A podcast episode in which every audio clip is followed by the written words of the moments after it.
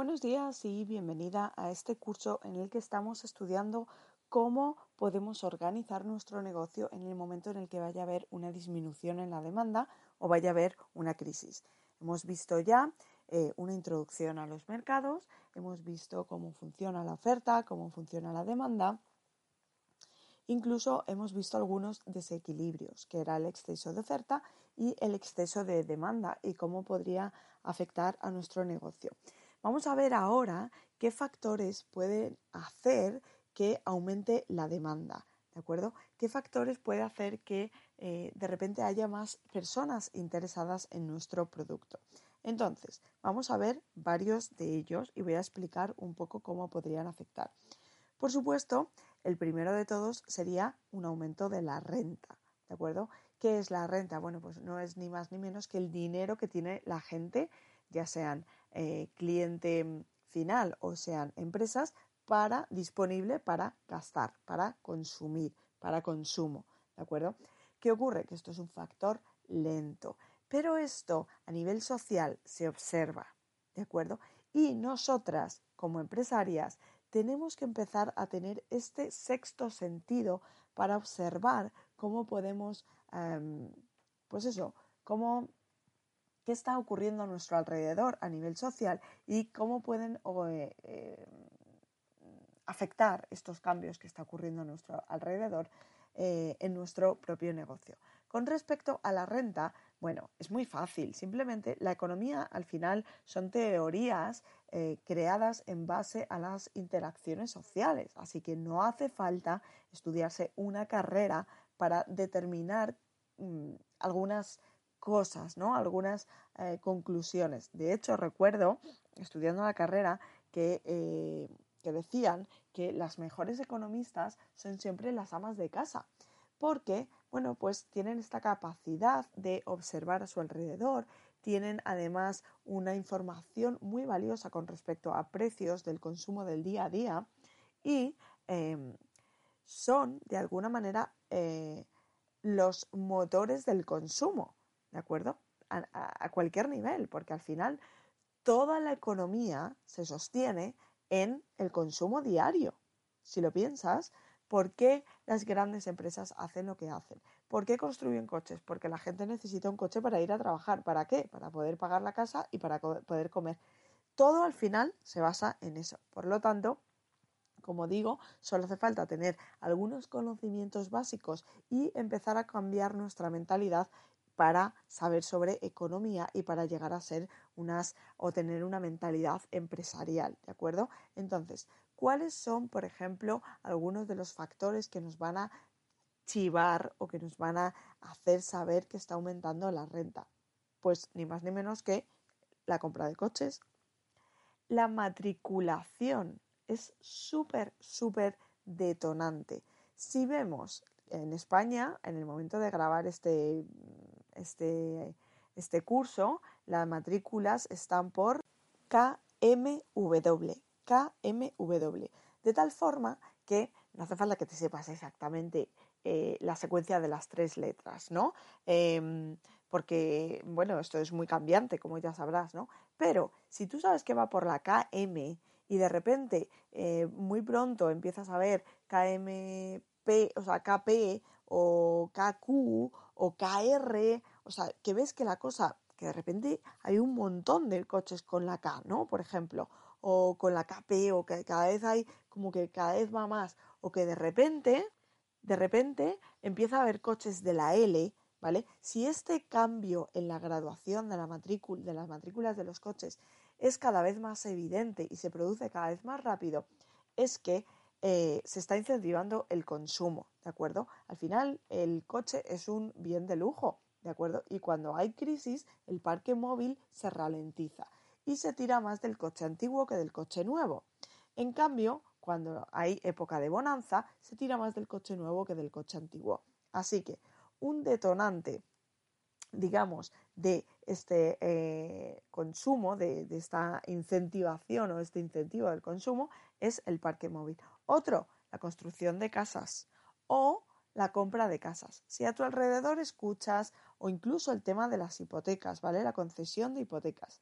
Si a tu alrededor escuchas que hay eh, pues mucha gente eh, que se ha comprado una casa, o que el sobrino de fulanito de tal se ha comprado una casa, o que menganito de cual, el vecino de no sé quién, se está pensando en comprar una casa, o que le van a conceder una hipoteca, o todo este tipo de cosas también hace de una manera muy significativa que se fomente el consumo y es un detonante de que está aumentando la renta, ¿de acuerdo? De que eh, al final la gente tiene más dinero y por lo tanto eh, puede consumir.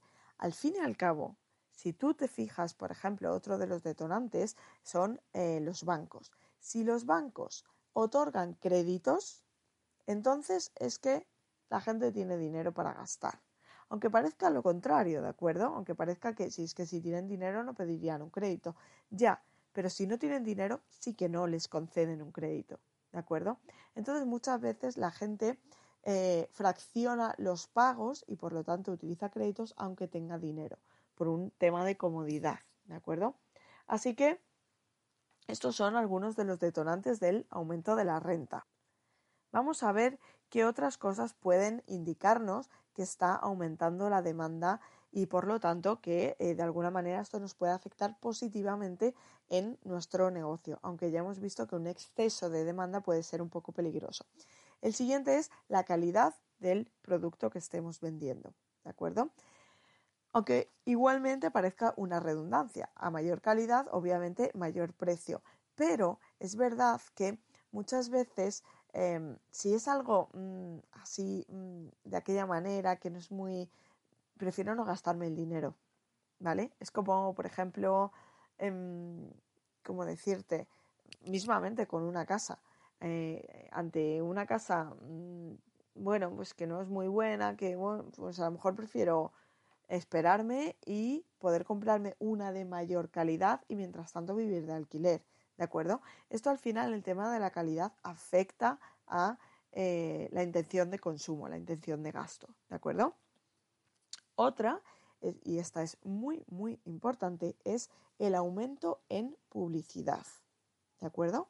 Esto al final va a hacer que aumente la demanda.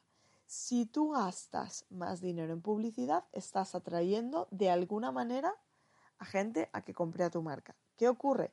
Que este aumento en publicidad hay que hacerlo de manera estratégica, no es a lo loco, ¿de acuerdo? Pero sí de alguna manera... Em, a ver, yo aquí siempre pongo un ejemplo muy, muy evidente y que a simple vista pues parece como muy tonto, ¿no? Pero es que es así. Si la gente no sabe que tu producto existe, no lo va a comprar nunca porque no van a saber cómo buscar tu producto, ¿de acuerdo? Entonces, es muy posible que tú lances una campaña de, publicidad y que no tenga los efectos a corto plazo que tú esperabas. Pero a largo plazo la gente ya sabe que tú existes. No todo el mundo, por supuesto, se va a quedar contigo. Para eso tenemos que trabajar la segmentación. Y esto lo vemos en el curso de Facebook, ¿vale? De Facebook Ads. Pero si tú lanzas eh, campañas de publicidad, no de vender un producto, sino de que te conozcan, mucha gente ya se va a quedar con tu marca en la recámara. Incluso te puede eh, seguir en redes sociales. Y esto, a la larga, va a incentivar que aumenten las compras en tu, en tu marca. ¿Por qué? Porque la gente, si por ejemplo volvemos al tema de la joyería creativa, si la gente está interesada en tu marca, el día que tenga que hacer un regalo, el día que tenga que hacer cualquier cosa, se va a acordar de que eh, tú existes y muy posiblemente estés entre eh, las, eh, posibles em, compras, ¿no? O las posibles, lo diré, mm, opciones para hacer esa compra, ¿de acuerdo? Así que muy importante el tema del gasto en publicidad. Otra cosa también fundamental, y esto tenemos que tenerlo en cuenta, que es el aumento de, los precios de los bienes sustitutivos. ¿De acuerdo? Sustitutivos. Entonces, por ejemplo, esto hay un ejemplo muy, muy, muy gráfico que es con Colacao y Nesquik. ¿De acuerdo? Al final los dos son más o menos lo mismo, o con Coca-Cola y Pepsi. Los dos son más o menos lo mismo, pero tienen ahí unas diferencias que hacen que haya personas que se decanten por uno o haya personas que se decanten por la otra. ¿De acuerdo? Entonces, si por ejemplo tú vendes Coca-Cola y aumenta el precio de la Pepsi, ¿qué va a hacer la gente? ¿Va a seguir comprando Pepsi? Sí, posiblemente algunos no, no les importe este aumento, ¿de acuerdo? Y digan, yo aún así prefiero beber Pepsi. Pero habrá otros que digan, uff, qué caro, me voy a Coca-Cola, total, me da igual entre uno y otro, ¿vale? En cambio, si este precio de la, de la Pepsi es muy evidente, incluso aquellos que estaban muy fidelizados con Pepsi se irán a Coca-Cola porque no estarán dispuestos a, em, a pagar tanto por una Pepsi. ¿De acuerdo? Entonces, esto a corto plazo a ti te va a beneficiar porque va a crear un aumento de la demanda. ¿Qué ocurre? Que a largo plazo, cuidado, porque si Pepsi, esto es como lo de si ves eh, al vecino eh, poner las barbas a remojar, o sea, si ves al vecino las barbas cortar, pon las tuyas a remojar, ¿no? Que se dice. Es decir, si Pepsi ha tenido que subir precios, mira a ver porque a lo mejor a ti también te toca subir precios. Porque a lo mejor uno de los proveedores de Pepsi por cualquier cosa le ha subido tanto los precios que no le ha quedado más remedio que para seguir manteniendo el negocio subir también los precios y al final tú estás utilizando los mismos proveedores, me da igual que no sea la misma empresa, ¿de acuerdo? Pero al final, eh, de alguna manera, esto se ve afectado, ¿vale? Y tus proveedores, pues muy posiblemente también te suban a ti el precio. Así que esto es bueno a corto plazo. A largo plazo, yo estaría atenta, ¿de acuerdo? Porque esto también te puede ocurrir a ti. Ahora bien, otra cosa que puede hacer que aumente la demanda es cuando bajan los precios de los bienes complementarios. ¿De acuerdo? ¿Cuáles son los bienes complementarios? Aquí otro ejemplo muy gráfico, café y azúcar. Sí, vale, es verdad, hay gente que no se toma el café con azúcar, pero generalmente cuando te vas a tomar un café te ponen un poquito de azúcar, ¿no? De, de cualquier manera. Bien, si baja el precio del azúcar, es más fácil tomar café, o dicho de otra manera, si el precio del azúcar estuviese muy alto, muy alto, muy alto y es imposible tomar café sin azúcar, muy posiblemente dejes de tomar café. En cambio, si baja el precio del azúcar y tú quieres tomar café, pero el precio del azúcar ya ha bajado, dices, bueno, me puedo permitir ahora tomarme un café, porque claro, no puedo tomar café sin azúcar. Esto que con el café y con el azúcar no se ve así de manera tan evidente, pero lo es con los coches y la gasolina. Si aumenta mucho, mucho, mucho el precio de la gasolina, la gente, aunque tenga coche, muy posiblemente deje de utilizar el coche y va a empezar a utilizar el transporte público. Así que, em, si por ejemplo tú eres dueña, a ver, esto es un ejemplo, pero es para que tú lo entiendas y comprendas dentro de tu negocio cuáles son tus bienes complementarios y tus bienes sustitutivos. De hecho, te invito a que crees una tabla con bienes complementarios y sustitutivos para que veas cómo se van eh, haciendo esas eh, fluctuaciones en el mercado, ¿de acuerdo? Entonces, si tú, por ejemplo, tienes una empresa de transporte público y ves que sube la gasolina, frótate las manos, porque eso significa que van a subir tus ventas, ¿de acuerdo? Lo mismo que antes, a corto plazo. A largo plazo tendrás que subir también el precio de tus tickets de autobús o de metro o de lo que sea. ¿Por qué? Bueno, pues porque tú tampoco vas a poder seguir con los precios que tienes si sube la gasolina, porque tú también tienes que pagar gasolina, ¿de acuerdo? Así que esto con respecto a los precios complementarios.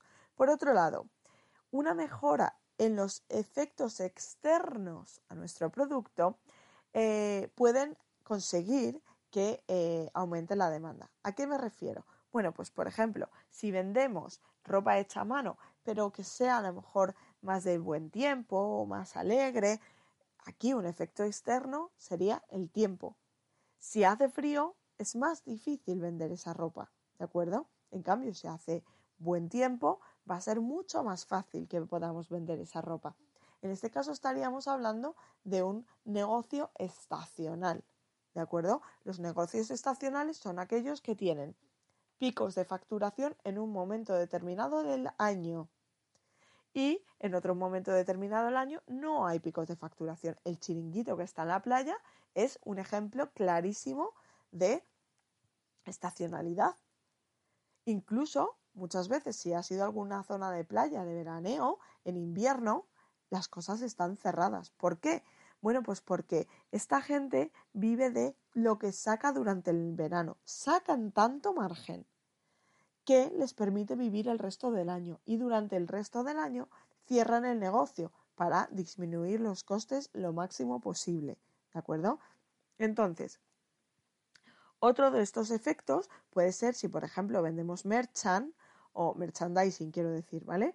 O, bueno, pues eh, vendemos cosas relacionadas con eventos que surjan a lo largo del año o a lo largo del ciclo, por ejemplo pues el mundial o si vendemos, por ejemplo, el tema de la joyería en época de bodas, de bautizos, de comuniones, que es entre mayo y junio, por lo menos aquí en España, bueno, pues todo esto obviamente va a fomentar tus ventas, ¿de acuerdo? O la época de Navidad, o la época del Black Friday, todo este tipo de cosas, ¿de acuerdo? También tendremos que tenerlas en cuenta y te, te, recomiendo además que las anotes, ¿vale?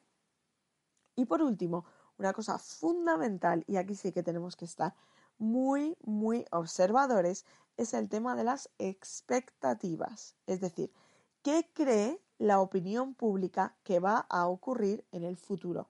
No lo que va a ocurrir realmente, porque lo que va a ocurrir no lo sabe nadie, pero lo que cree la gente, ¿de acuerdo? Si tú, cuando sales a la calle, cuando hablas con gente, la sensación que tienes es de, ah, qué bien me va, qué bien estoy, me voy de vacaciones para aquí, para allá, para no sé qué, para... Entonces es buena señal, porque eso significa que estamos en un momento en el que la opinión pública tiene confianza. Y la confianza aumenta el consumo, ¿de acuerdo? Y al final todos vivimos del consumo. Entonces, si el cliente final está confiado en consumir, a todos nos va a ir bien. En cambio, si el cliente final tiene miedo a consumir, ¿de acuerdo? Está en plan ahorrativo, está en plan, eh, como decir, con el puño cerrado, ¿no? Que no me gusta, no quiero, eh, mejor me lo guardo, tampoco lo necesito, es un capricho. Si ves esta negatividad en cuanto al consumo, entonces es muy posible que vengan vacas flacas. Y esto nos va a afectar a todos, da igual lo que, lo que vendas antes o después, ojo, ¿eh? Porque también es importante saber cuánto va a durar esta, esta mini crisis. Si es una mini crisis, a lo mejor a los que están arriba del todo en esa cadena de valor que hablábamos la semana pasada, no les va a afectar. En cambio, a los que están vendiendo directamente al consumidor final, sí les va a afectar, ¿vale? Por eso es muy importante establecer todas estas cosas que voy voy explicando, saber en qué punto estás tú, e ir anotando e ir pensando a ver cómo va a afectar una posible caída en la demanda, ¿de acuerdo? Así que nada más, hasta aquí esta clase de hoy y nos vemos la semana que viene con el, eh, un nuevo, eh, una nueva clase en la que hablaremos sobre tipos de productos y de servicios. Hasta la próxima, chao.